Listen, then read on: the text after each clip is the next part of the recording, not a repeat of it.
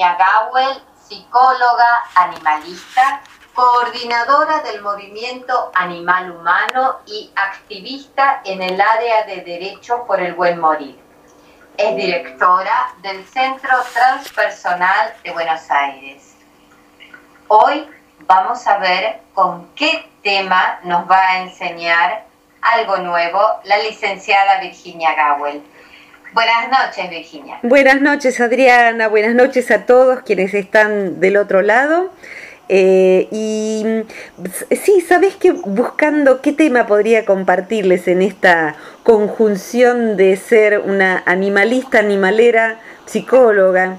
Sabés que mi, la psicología que yo practico desde hace 30 años em, tiene una mirada puesta en las neurociencias. Hoy en día las neurociencias nos van dando sustentos para comprender cómo funciona nuestro cerebro. Y si yo tuviera que ponerle un título a nuestra columna de hoy, podría llamarla Nosotros los animales. Eh, nosotros los animales, y, quizás alguien que pasara por la calle y escuchara eso diría, eh, bueno, va a hablar en nombre de los pobres animales que andan por allí. No, no, nosotros los animales, me refiero a nosotros, los humanos, los animales humanos, que somos eh, unos más de, los, de todos los animales, de todo el reino animal. Eh, y nosotros los animales humanos eh, compartimos con el resto de los animales no solo una parte muy importante del cerebro, sino con ella mm, una enorme cantidad de mecanismos psicológicos que cuando aprendemos a observarlos con la mirada de que este es el animal en mí, podemos empezar a trabajarlo, ¿sabes? Es una mirada que he compartido muchas veces con pacientes, con alumnos en mis clases. Darme cuenta de que esto que está funcionando ahora en mí es el animal que yo llevo dentro, el animal que me constituye. Para que mm, quien nos escucha y que a lo mejor no tenga un tránsito por lo que son las neurociencias puede imaginarse, eh, detrás de la nariz y trazando una línea recta desde la parte alta de la cabeza, como si hiciéramos un ángulo recto, mi dedo índice apoyado en el tabique nasal, mi otro dedo índice en la coronilla, donde se juntan los dos dedos, donde se intersectan los dos dedos, allí tenemos esa parte del cerebro que compartimos con eh, casi todo el resto de los animales, con el perro que tenemos en casa, el gato, el caballo. Es el animal que llevamos dentro. Nosotros los animales humanos, a diferencia de los animales no humanos, tenemos como condición que nuestra especie fue generando eh, alrededor, como en un repollo, alrededor de ese otro cerebro mucho más antiguo, algo que llamamos corteza cerebral. Para lo que es la historia en este planeta, la corteza cerebral es algo nuevito, recién hecho en los últimos minutos de la creación. Tan nuevito es que se le llama neocórtex, o sea, corteza nueva, a diferencia del cerebro viejo que es el carozo, la parte interna de nuestro cerebro, que es igual que la del perro, igual que la del gato. O sea, el animal que yo llevo dentro, no lo llevo solamente así en las hormonas, porque uno siente el enojo, la bestia que salió. No, no, no. El animal que yo llevo dentro lo llevo en el cerebro y funciona todo el tiempo, mucho más de lo que nos podríamos imaginar.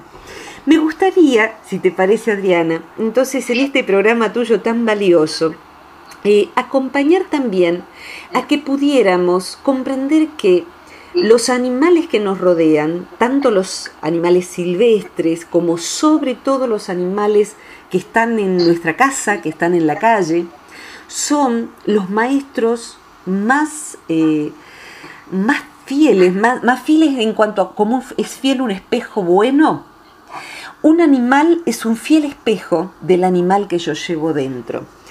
Eh, observar cómo funciona en su comportamiento el gato, el perro, me permite ver en mí el animal que hay en mí y poder darme cuenta de que eso eh, es algo que la corteza cerebral lo podría modificar, cambia vidas.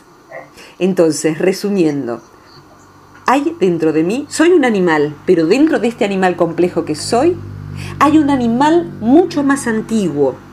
Y digo mucho más antiguo porque, los que conocen de biología comprenderán por ahí más fácilmente, eh, el cerebro de los demás animales tiene muchos millones de años más que el cerebro completo del animal humano.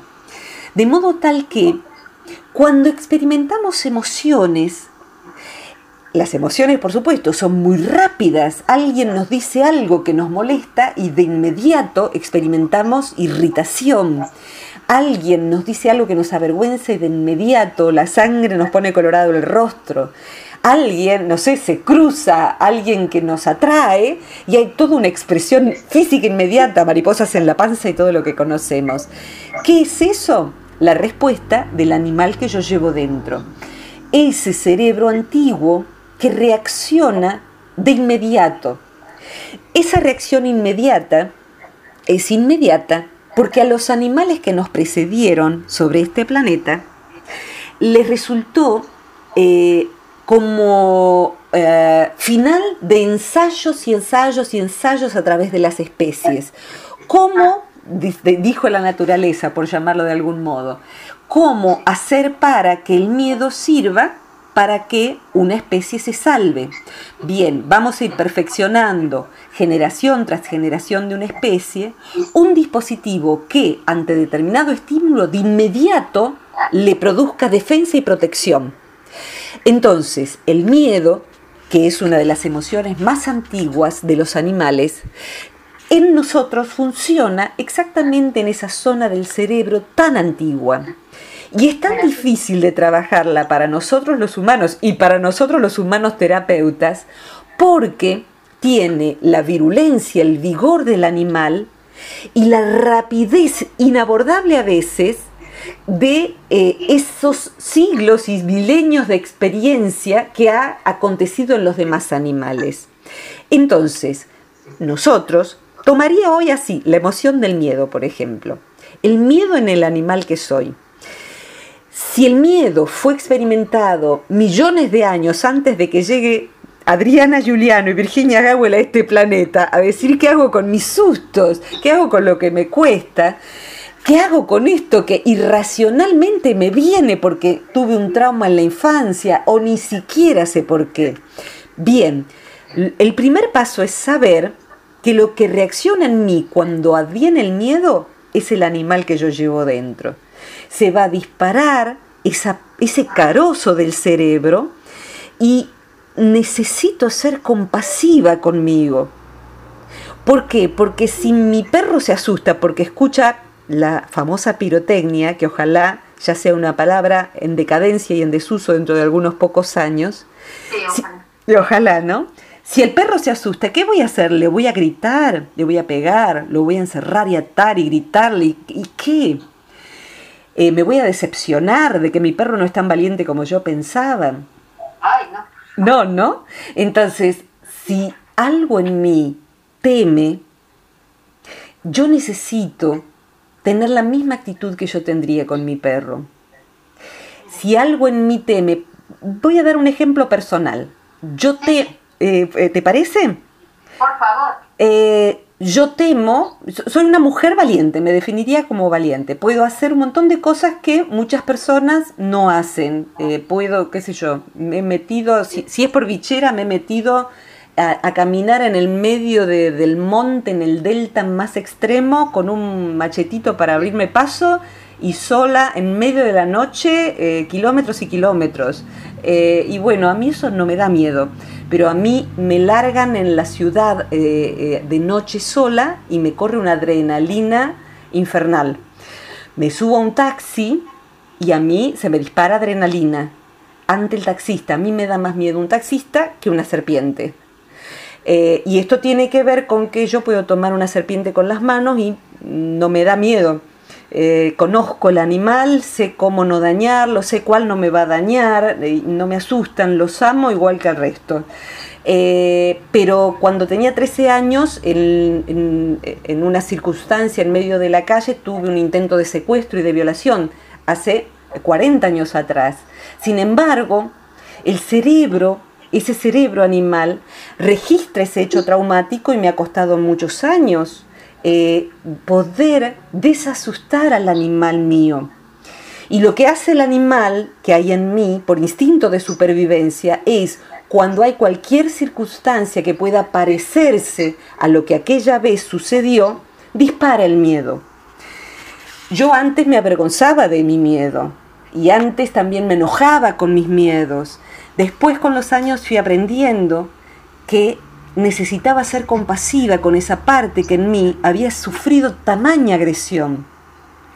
Y aprendí que lo que, bastante más tardíamente, que lo que estaba asustado en mí era la cachorrita, era la cachorra en mí. La cachorra en mí había sido lastimada, como cuando adoptamos un perro y en la infancia ha tenido una experiencia muy terrible y ante una caricia el perro se asusta Entonces, ¿qué es lo que tenemos que hacer? Y bueno, mucha paciencia, mucha compasión.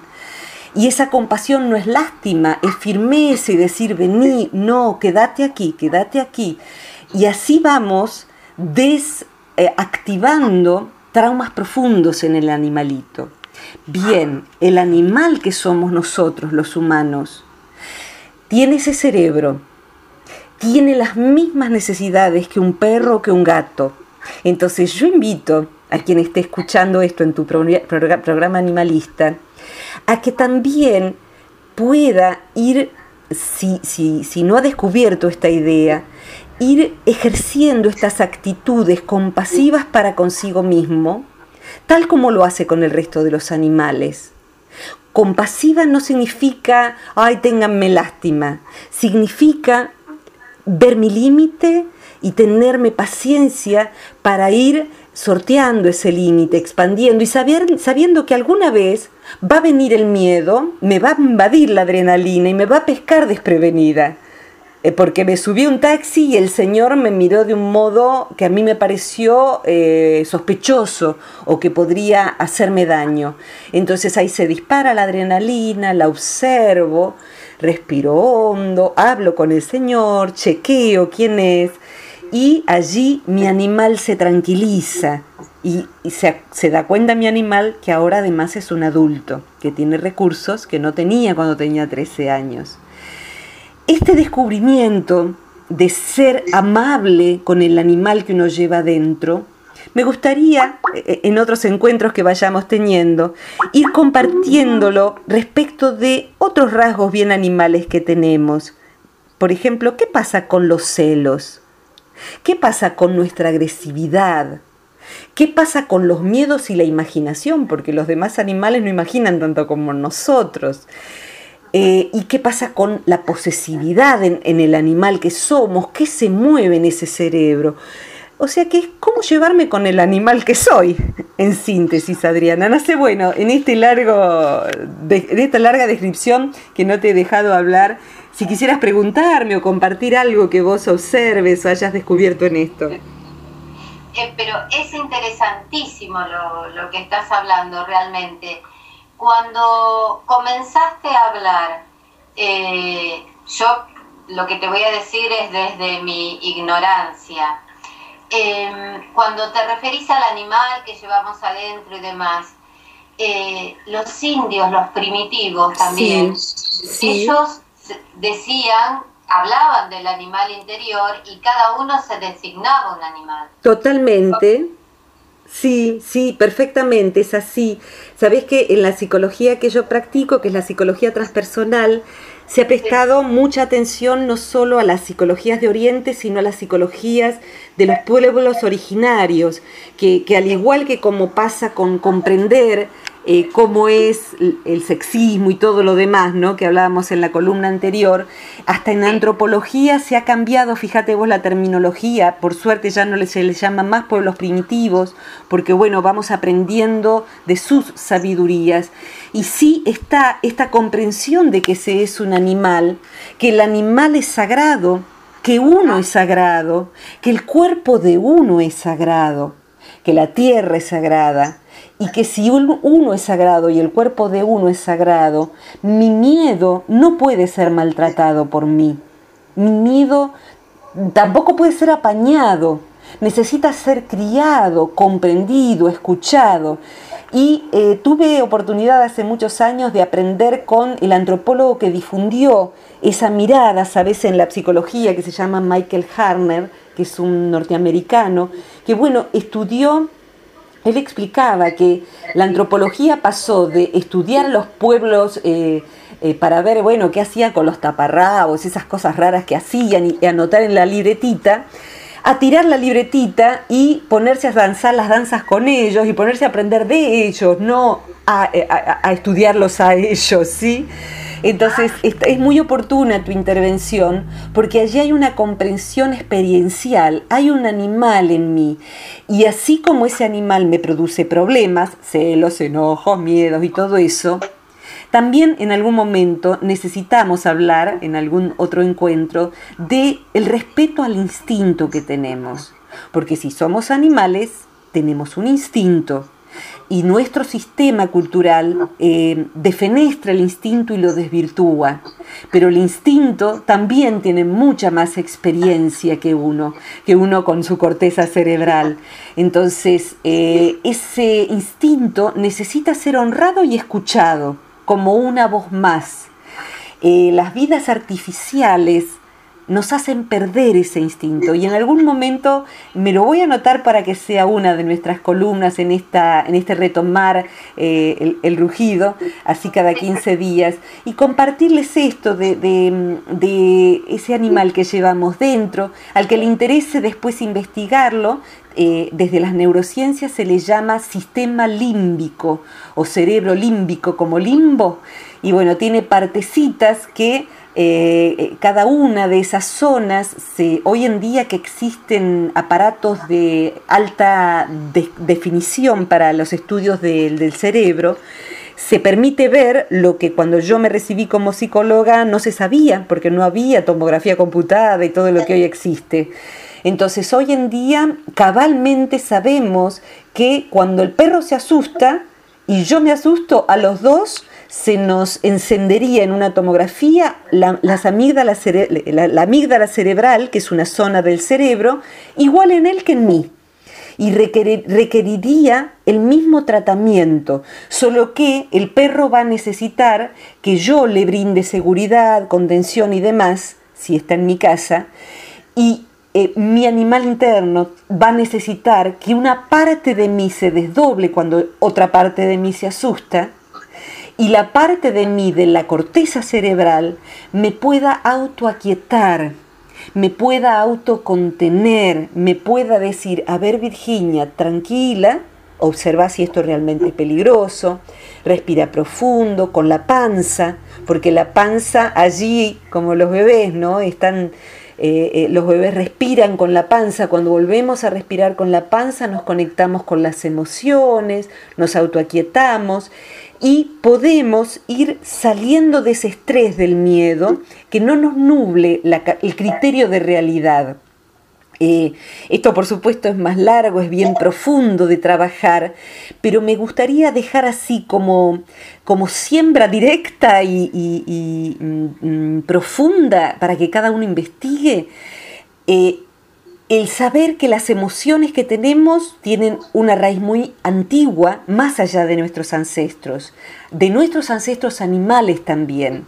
Entonces son rápidas, vertiginosas, nos copan, nos dan vuelta la vida y que podemos aprender, se dice en la psicología del taoísmo, a domesticarlas, como domesticamos a un perro para que sea libre, feliz, pero que no nos muerda, que, tenga eh, la capacidad de eh, emociones armónicas.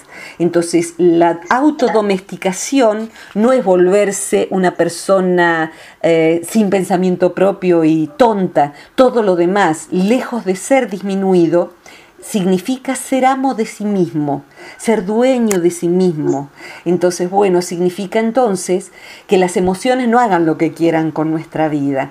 Entonces, bueno, es eh, en este caso, así como hay otros especialistas en tu programa que pueden ayudarnos a saber cómo eh, eh, adiestrar a nuestro perro para que sea más sano y feliz, yo los puedo acompañar a adiestrar al perro de adentro, al gato de adentro, al jaguar de adentro, para que no nos complique la vida y al contrario, nos la vuelva más viva y más eh, conectada con nuestra verdadera naturaleza. Esto es lo que puedo brindar.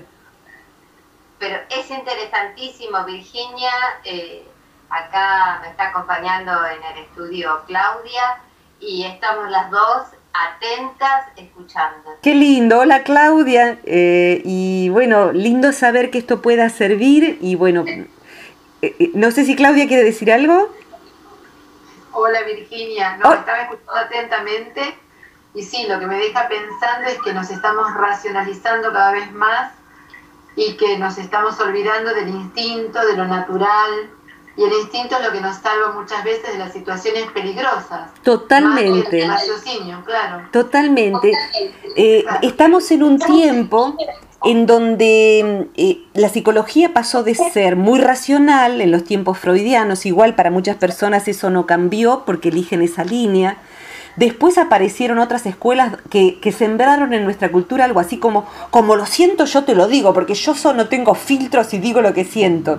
Entonces, bueno, pasamos del psicoanálisis a la gestal, que, que puede a veces ser eh, esto de cometer sincericidios, como se dice, ¿no? Y yo me ubico, eh, procuro ubicarme en el medio, o sea, necesitamos eh, poder ser racionales, porque hace falta pensar, necesitamos poder ser profundamente emocionales, porque para eso nos fue dada la sensibilidad, instintivos y respetar el instinto, y que sea como una pirámide, si eso es un triángulo, Tiro ahora una línea hacia arriba, armo una pirámide y pongo allí un observador que integre esas tres cosas, la emoción, el instinto y lo racional. Y ese observador puede darse cuenta de cómo tener una buena proporción sana según la ocasión de cada una de esas cosas, porque hay veces en que ciertos asuntos hay que resolverlos desde el sentimiento, otros pensando, porque si desde el sentimiento yo voy a resolver los temas con mi contadora, te juro que no la llamo jamás. Entonces, bueno, necesito que ella me pase a la parte del hemisferio izquierdo y me diga, mira, necesito que me mandes esto antes del viernes. Y ahí el sentimiento no importa nada. Y ciertas cosas es, como bien decís, es el instinto y no es la emoción exactamente, sino algo más primario todavía. Entonces, eh, todo esto nos fue dado y el animal humano tiene la posibilidad de armar esa pirámide e integrarlo. Muchas personas nacen, viven y mueren sin ningún trabajo sobre eso y son o solo racionales o solo instintivas y a veces brutalmente instintivas o insoportablemente emocionales. Pero si trabajamos sobre nosotros, eso que los queridos hermanos animales no humanos ensayaron antes que nosotros, está para que nosotros lo dignifiquemos entonces, bueno, esa es nuestra tarea y podemos hacerla si trabajamos un poquito cada día. Eh, Claudia, Virginia, muy, muy interesante. Y si querés, ya quedamos para dentro de 15 días eh, hablar más en profundidad sobre el instinto. Con todo gusto, dale, lo agendamos, ya lo ponemos eh, en tu recordatorio, puedo ir con ese tema y tengo muchísimo para compartir con mucha pasión y mucha alegría y quienes quieran ir escuchando los audios, sabés que los estoy compartiendo en el sitio del Centro Transpersonal de Buenos Aires, que tiene un sector de material gratuito donde están, hay temas de psicología y estos temas de animalismo donde está tu programa también. Así que bueno, eh, allí en, Google lo pueden encontrar, ¿sí? Te debo todavía de hace 15 días, pero... No te preocupes, yo estoy eh, grabando los programas también con el grabadorcito en la mano, así que también lo paso a formato de audio para quienes son escuchas de, de, de esta psicología puedan también tener acceso por esa vía. Así que bueno, vamos sembrando, cada uno como va pudiendo. Y bueno, felicitaciones por los premios a tu programa, eh, Adriana. Eh, lo celebro en mi corazón porque sé que es con mucho esfuerzo y mucha vocación. Muchas gracias, Virginia. Un cariño muy grande, un abrazo Adriana, un abrazo Claudia y cariños para todos. Bueno. Hasta la próxima. Muchas gracias, hasta dentro de 15 días.